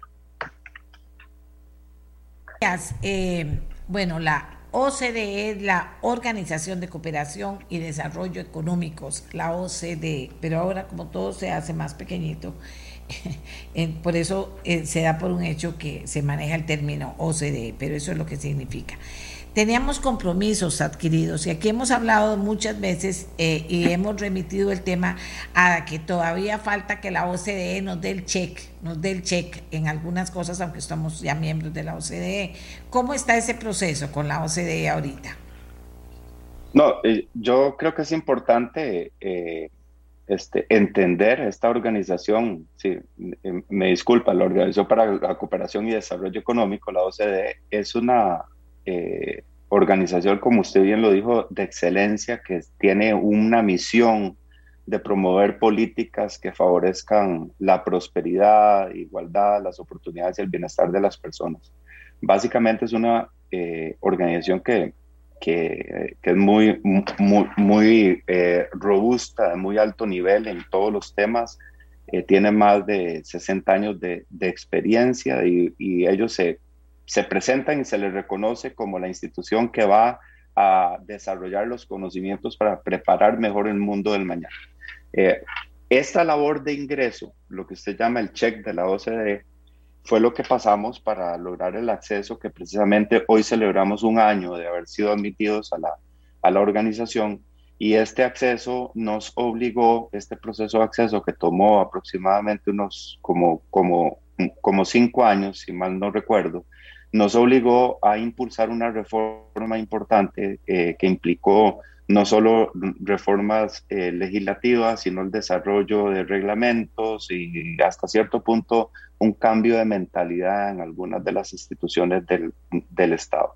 Para lograr el acceso, la OCDE consideró que Costa Rica tenía que levantar eh, su estándar en ciertos campos y ahí fue donde nos dieron eso que usted llama el check, Amelia.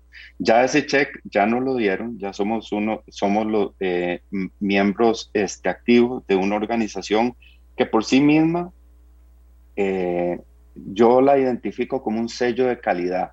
Es un sello de calidad que sirve para un sinnúmero de de, propósitos, pero es muy relevante para una labor, por ejemplo, como la excelente labor que se desarrolla en CINDE, de promoción de, de atracción de inversiones.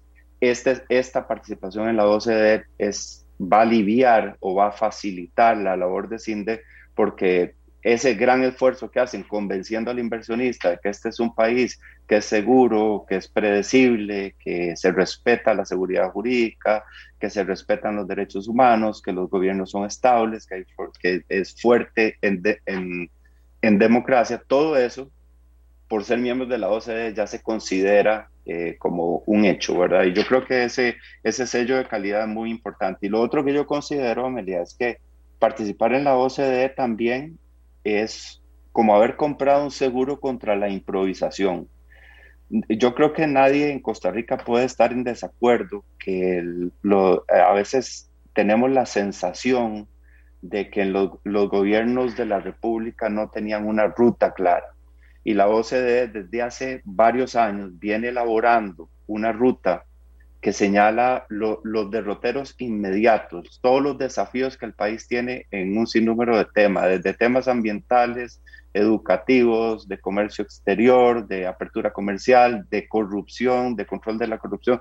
Hay una serie de temas que la OCDE este, eh, constantemente no solo los monitorea en cada uno de sus países miembros, sino que hace recomendaciones concretas para superar ese tipo de desafíos. Entonces vamos a tener acceso a información de primerísimo nivel y lo más eh, responsable para el país es el sacar el mayor provecho del mundo. Yo ponía como analogía hace tiempo cuando estábamos, eh, hace un año de hecho, cuando, cuando aprobaron el acceso de Costa Rica, que ahora sí, ya nos matriculamos en un gimnasio, pero si no vamos, si no sacamos el provecho, no vamos a sacar realmente ningún tipo de beneficio. Pero ya aquí el objetivo y especialmente de parte del ministro de Comercio Exterior, que nadie mejor que él conoce esa organización, ya que fue nuestro embajador allá por mucho tiempo, eh, en su agenda está eh, desarrollar realmente una serie de, de acciones, desarrollar una agenda para que podamos llegar a sacar el mejor, el mejor provecho como país y ahí sí involucrar a toda la institucionalidad que de una u otra manera tiene que relacionarse con la OCDE para que también saquen el mayor provecho y tengamos un Estado eficiente como hemos soñado por mucho tiempo en Costa Rica. Eh, eh, don Elías, ¿con qué reto va en este momento para allá y cuándo se va? Este, mm, eh, para mí el reto más importante eh, en este momento, ya que he tenido la gran oportunidad de conocer la OCDE en los últimos eh, cinco años a través de, de, lo que llamamos el brazo empresarial de la OCDE, que es un, la OCDE tiene, aparte de su organización, de, de técnicos, de grupos de estudio, tiene, digámoslo así, como es un gran cuerpo con dos brazos. Hay un comité consultivo empresarial que ahí reúne a toda la industria de los países eh, miembros de la OCDE. En este momento se llama Business at OECD, que antes se conocía como BIAC, que es un comité consultivo de industria y de, y de, negocios. Ahí eh, a mí me tocó eh, representar a la Unión de Cámaras en ese, en ese foro. Y el otro brazo tiene que ver con los sindicatos y eso es lo interesante, doña Amelia, eh, y para su, audiencia,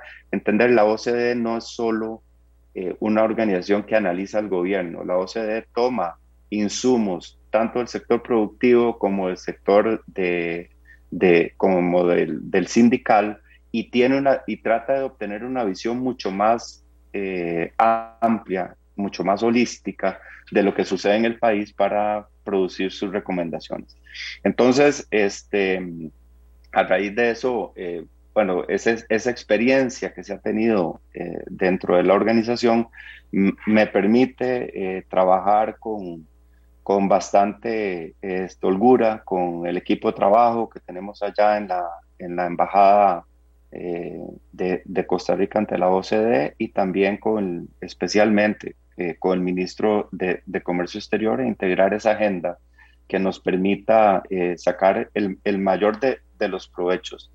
Uno de los temas importantísimos, y sé que es una de las primeras reuniones que tal vez eh, vamos a, tener que, que, hacer, es organizar cómo sacar el mejor provecho para que nuestro sistema educativo también pueda favorecerse el Ministerio de Educación Pública pueda favorecerse de todo ese foro, de todo ese conocimiento que hay en la OCDE, donde vamos a tener la oportunidad de compartir los desafíos que tenemos como país, como países como Finlandia, como Japón, que en temas de educación y en temas de innovación eh, se mantienen a la vanguardia y, esa información, como usted se imaginará, este, valiosísima para informar y producir la política pública que requiere el país. En cuanto a el cargo lo asumo eh, formalmente eh, eh, el primero de julio.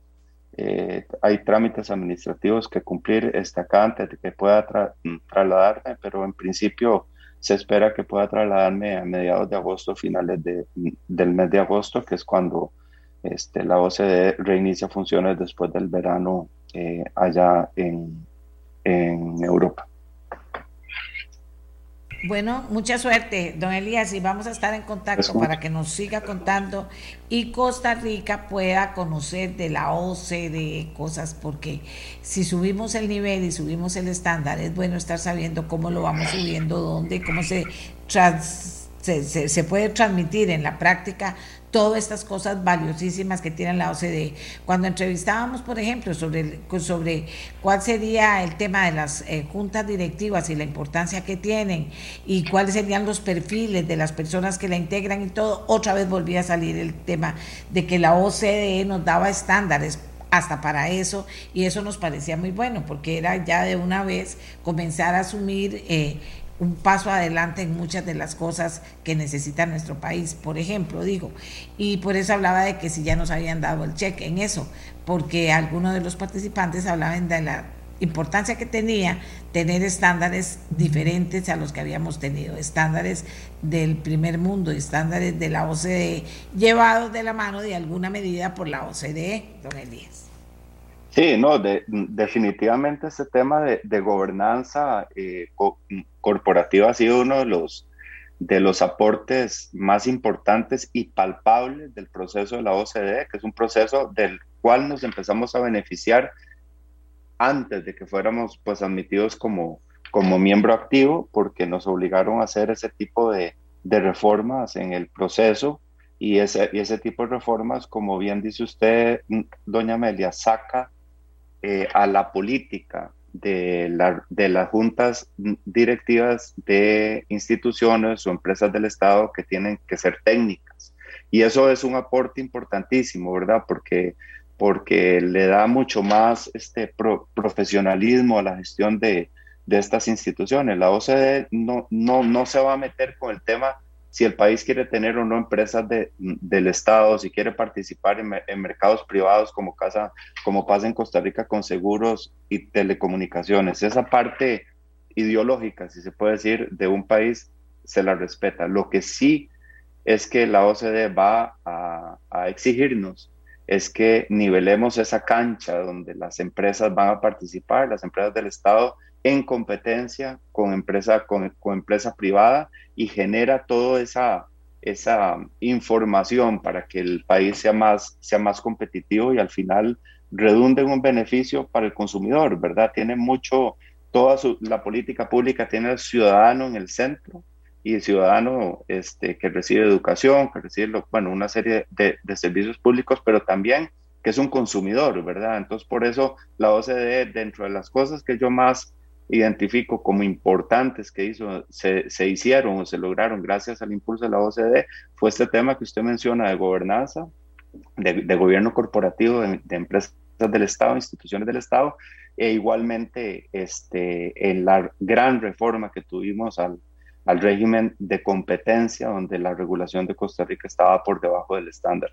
Así que yo esperaría empezar a ver los efectos de eso muy, muy pronto, ¿verdad? Eh, es una reforma que, que es reciente, incluso los órganos se acaban de, de, integrar, pero sí, creo que tenemos una grandísima oportunidad como país. Me encanta estar al frente de la, de la misión allá en, en, la OCDE porque también me va a permitir eh, dar el, el aporte, el mejor esfuerzo para que Costa Rica pueda eh, tener las mayores este, oportunidades y que, crezcamos juntos todos, ¿verdad? Yo creo que es, es importante que aprovechar este modelo de la OCDE que también nos obligó a que las a coordinar, a trabajar en equipo, donde las empresas estatales, usted se recordará que muchas veces ni se hablan entre sí, pues el proceso de acceso a la OCDE las obligó a coordinar, les enseñó a coordinar, y, e incluso muchas de ellas se conocieron y se dieron cuenta que, que duplicaban sus funciones o que se entorpecían unas a otras. Y yo creo que todo este modelo, esta, esta reforma que inició con el acceso, debemos de mantener ese espíritu porque todavía hay muchísimo desafío en Costa Rica, hay muchísimas, muchísimas cosas que, que tenemos que arreglar, tenemos que rescatar el sistema educativo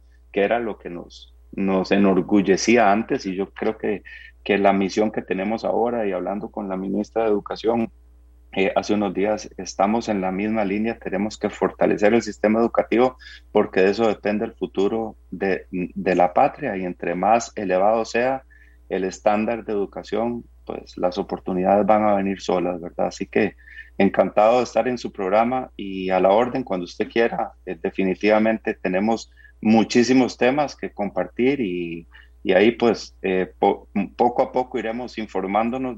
doña Amelia, yo me comprometo a, a avisarle cuando hay algo importante también para que ustedes estén enterados. Gracias a don Elías Soleil, que es el nuevo embajador de Costa Rica ante la OCDE. Recuerde que la Organización para la Cooperación y Desarrollo Económico, don Elías lo ha explicado bien, y ahora nos vamos a despedir a don Elías y a presentar a nuestro siguiente invitado. Eh, para que podamos conversar de otro tema que también es importante. No crean ustedes, vieron qué montón de temas que tuvimos hoy. Tuvimos buenos temas hoy y qué dicha que los podemos compartir con ustedes para que todos aprendamos. Yo también aprendo mucho, ustedes no crean. Siete de cada diez empresas costarricenses invierten en ciberseguridad. Así quedó evidenciado en el estudio Caracterización del uso y necesidades potenciales de ciberseguridad en empresas costarricenses, elaborado por Procomer. El estudio perfiló también la oferta costarricense de ciberseguridad. Para Costa Rica son los, los virus, el phishing, el malware, las infecciones más comunes, atacando en promedio a cerca de 6 de cada 10 empresas.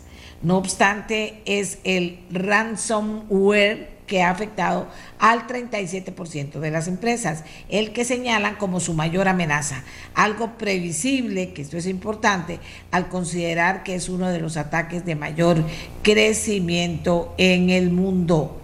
Don Eric Apuy es el responsable de este estudio y le pedimos a él que nos dé pues eh, toda la, información que necesitamos para entender la importancia que tiene el estudio y la aplicación del estudio, porque como cuando nos hablan de esto decimos, de no podemos hacer nada, eso está en el mundo, es del mundo y no podemos hacer nada. Finalmente este estudio nos enseña a poder hacer algo si es posible hacerlo, señora Puy. Gracias por estar con nosotros. Buenos días. Buenos días, doña Amelia. Un gusto para mí estar acá y un gusto de parte de Procomer siempre apoyarles. Es posible. ¿Qué dice el estudio? Porque yo decía que era muy importante, pero que siempre nos sentimos como, como cubiertos por algo que no podemos vencer y que tarde que temprano nos toca. O sea, ¿qué importancia tiene el estudio en el, en el entender si puedo o no puedo hacer algo eh, para, para que para tener seguridad en ese, en ese mundo que estamos conociendo poco a poco. Sí, doña Amelia, muchas gracias. Eh, bueno, primero que todo, eh, destacar, eh, Procomer maneja un plan de investigación de mercados anual. eso lo trabajamos muy de cerca con el ecosistema, según pues objetivos estratégicos, según necesidades. en tecnología, por ejemplo, trabajamos muy de cerca con eh, sector exportador, por supuesto, pero también con academia, con cámaras, por ejemplo, CAMTIC, el, clúster de ciberseguridad. Entonces, eh, es un esfuerzo y un trabajo país, sin duda. Como hemos visto, eh, la ciberseguridad es un, es un, es un ámbito país. Em, el estudio aborda dos caras de la moneda, ¿verdad? De alguna forma aborda las empresas que utilizan ciberseguridad, pero también la oferta. Entonces, en oferta tenemos un grupo de empresas especializadas en ciberseguridad, con experiencia, eh, con capacidad exportadora eh, y, allí donde encontramos precisamente muchas de esas soluciones de valor eh, en donde las empresas pueden prepararse mejor, pueden blindarse, ¿verdad? Y sobre todo identificar muchos de sus riesgos y vulnerabilidades de, de seguridad digital. Entonces, tenemos en Costa Rica, y creo que el estudio lo evidencia muy bien, tenemos pues una, una actividad bastante interesante de empresas que están utilizando, demandando ciberseguridad, que la están empleando, pero que sin duda no están solas, ¿verdad? Tenemos esa oferta de empresas especializadas y eh, sin duda uno de los objetivos de, la investigación es generar ese acercamiento entre oferta y demanda, generar encadenamientos de valor agregado em, e ir cerrando esas brechas, que, que eso es al final del día lo más importante. Ir cerrando las brechas, que es lo más importante. ¿Qué le llamó más la atención en el resultado de este estudio?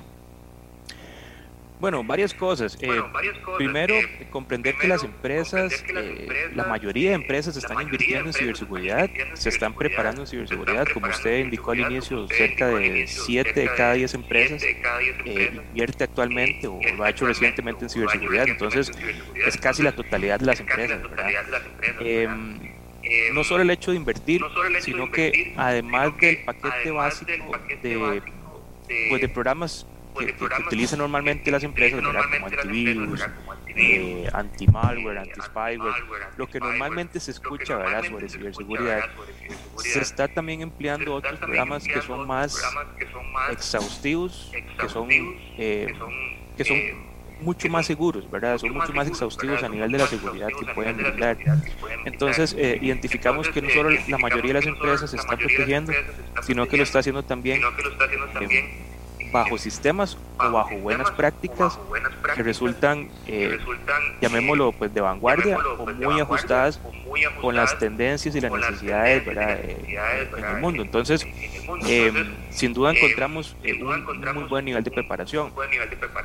Por otra parte, sin duda hay un llamado de atención hacia, hacia esa otra proporción de las empresas que no están invirtiendo en ciberseguridad y, que necesitan hacerlo, ¿verdad? necesitan protegerse en un mundo que cada vez es más virtual y en donde pues eh, la virtualidad conlleva, conlleva riesgos. Son riesgos que pueden ser previsibles, que pueden ser... Eh, donde pueden haber procesos de preparación, ¿verdad? Y ahí es donde también el estudio evidencia esa necesidad y en donde se puede estimular ese acercamiento, como mencionaba ahora, entre oferta y demanda para atender eh, eh, a, ese grupo de empresas. Em, em, sin duda, otro ámbito importante del estudio es que tenemos eh, aspectos de, de, mejora en términos de, por ejemplo, cómo podemos responder mejor ante las incidencias de, ciberseguridad, ¿verdad? No solo es un ámbito preventivo como tal, sino cómo podemos reaccionar eh, ante cualquier incidente de ciberseguridad. hay un ámbito ahí también eh, de trabajo. Y finalmente, destacaría la importancia de la gobernanza de la ciberseguridad. La ciberseguridad no es solo un ámbito técnico, sino que en las empresas tiene que verse también como una política. Hay una política de ciberseguridad y por consiguiente pues hay eh, pues, toda una estructura bajo la cual tiene que implementarse, tiene que haber jerarquías, responsables, asignados y esa gobernanza de la ciberseguridad que es clave, ¿verdad? es en donde se identifican riesgos, vulnerabilidades, capacidades de la empresa, responsables y allí encontramos que cerca de 4 de cada 10 empresas eh, está manejando aspectos de gobernanza y tenemos ahí también un ámbito importante de, trabajo para mejorar ese ámbito. Vamos a ver, eh, una cosa que preocupa a las empresas. Hay programas en particular para ayudar a las pequeñas y medianas empresas, a las pymes, porque estos estas situaciones de de cómo me defiendo de los peligros también son altamente onerosas. Hay programas, sabe usted, para las pequeñas y medianas empresas. Bueno, eh, ya eso escapa quizá a lo que trabajamos en el estudio, doña Amelia. Eh, sin duda, como mencionaba en un inicio, hay, hay todo un ecosistema eh, que está trabajando al respecto, ¿verdad? Recientemente pues vimos la, la formalización del, del clúster de ciberseguridad, que, que, es un ámbito pues hay un punto de partida de apoyo, por ejemplo, a nivel especializado en temas de ciberseguridad, eh, entre otras instancias, ¿verdad? Eh, en, el, en, el, contexto del estudio, eh, propiamente, la capacitación surgió como una, uno de los principales intereses de las empresas. Nosotros les, preguntamos cuál, cuál era el, qué estaba entre sus principales intereses o entre sus principales necesidades de apoyo, por ejemplo. Entonces, la capacitación surgió como, como el principal elemento. Entonces, eh, ese es otro aspecto clave eh, en el cual, eh, y, también es entendible, ¿verdad? el, mundo digital cambia de forma vertiginosa y a como cambia el ámbito virtual, ¿verdad? Pues también los riesgos que conlleva. Entonces, la ciberseguridad es, pues es un, un ámbito de constante actualización, de constante aprendizaje eh, en donde las empresas, tanto de oferta como de demanda, pues todos los días se preparan, se reajustan, aprenden, eh, se desarrollan, se diversifican. Entonces, eh, no es una sorpresa que la capacitación esté entre esos principales intereses. Em, de nuevo, de estos hallazgos, por ejemplo, cada actor del ecosistema pues, pues toma uno u otro que le, que le compete, ¿verdad? Desde nuestra parte en Procomer, sin duda, un tema de promoción de exportaciones, un tema de encadenamientos eh, locales de valor agregado. Eh, habrán otros actores del ecosistema que, por ejemplo, eh, a nivel de academia, a nivel de formación, de recurso humano, tomen nota sobre cómo pueden y hacia dónde reorientar o reajustar sus programas de formación. Em, y así igualmente las cámaras y ámbitos especializados en la materia, ¿verdad? Que, como, como mencionaba, pueden aportar cada uno en su ámbito, ¿verdad? A ir subsanando y a ir eh, apoyando eh, esas vulnerabilidades que encontramos o esos ámbitos de, mejora, ¿verdad? Sin duda la capacitación eh, siempre va a estar, me parece a mí, sobre, sobre la mesa como un tema prioritario, precisamente porque los riesgos en seguridad digital y el mundo virtual, pues todos los días cambia, todos los días pues surge algo diferente, hay un ámbito de, de mejora, de reajuste, de preparación y es como un ciclo, ¿verdad? Es un ciclo que es parte del ámbito eh, de preparación, eh, reajuste y mejora, ¿verdad? Y es un proceso de forma continua. Bueno, le agradezco mucho eh, al señor Apuy de Procomer el habernos dado información sobre esto. Hay que estar aprendiendo todo el tiempo, pero también sobre los datos y cómo está la situación también. Acabamos de vivir este gran problema de ciberseguridad eh, en el Estado costarricense. Eh, las empresas, por supuesto que no están exentas a ellos, algunas tienen, como el Estado costarricense, hay sectores que están muy bien controlados en eso y hay otros que no. Igual pasa con las empresas. Eh, así que le agradezco muchísimo, le agradezco muchísimo que nos haya atendido el señor Apuy. Y nos vamos antes de terminar de nuevo con el tema que empezábamos hoy y que yo les decía que nos une a todos en el planeta. El tema de lo que pasó en Texas, el tiroteo de Texas que cuenta en este momento con 19 niños muertos y dos adultos, entre ellos la maestra de los niños. Eh, usted conoce, muchas gracias Emanuel, muy bien, porque te acabo de avisar, muchísimas gracias. Eh, eh, ustedes lo conocen muy bien a la persona de la que, que, van a oír ustedes hablar. Lo conocen muy bien, es una figura muy importante en el campo del deporte de los Estados Unidos y le hace un reclamo, Steve Kerr le hace un reclamo a los diputados, a los senadores, qué es lo que está pasando, hasta cuándo va a seguir esto. Veamos este video. We can't get numb to this. We can't sit here. I'm not going to talk about basketball. Nothing's uh, happened yeah, with our team in the last know. six hours. Come on now. We're going to start go. the same way tonight. Uh, any basketball questions basketball uh, don't matter. And, and um, since we left shoot around, 14 children were killed 400 miles from here. Regardless of and a, and a teacher. Want background check, universal background And in the last 10 days, we've had we are being held elderly black people killed in a supermarket in Buffalo. We've had Asian churchgoers killed in Southern California. And now we have children murdered at school. When are we going to do something? I'm tired. I'm, I'm so tired of getting up here and offering condolences to, to the devastated families that are out there. I'm so tired of the, excuse me, I'm sorry, I'm tired of the moments of silence. Enough. There's 50 senators right now who refuse to vote on H.R. 8, which is a background check rule that the House passed a couple years ago. It's been sitting there for two years. And there's a reason they won't vote on it to hold on to power. So I ask you, Mitch McConnell, I ask all of you senators who refuse to do anything about the violence and school shootings and supermarket shootings, I ask you, are you going to put your own desire for power ahead of the lives of our children and our elderly and our churchgoers? Because that's what it looks like. It's what we do every week. So I'm fed up. I've had enough. We're going to play the game tonight, but I want every person here, every person listening to this to think about your own child or grandchild or mother or father or sister, brother. How would you feel if this happened to you today? We can't get numb to this. We can't sit here and just read about it and go, well, let's have a moment of silence. Yeah, go Dubs, you know? You know?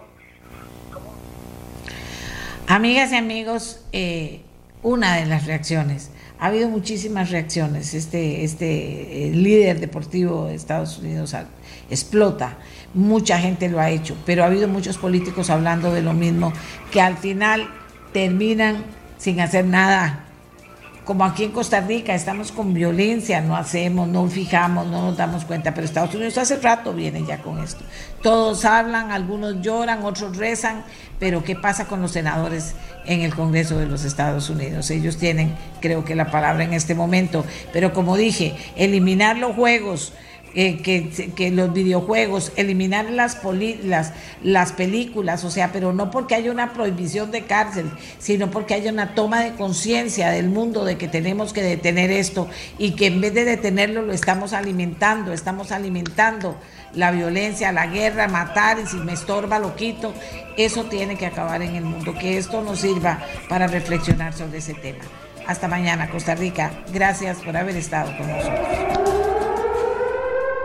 Este programa fue una producción de Radio Monumental.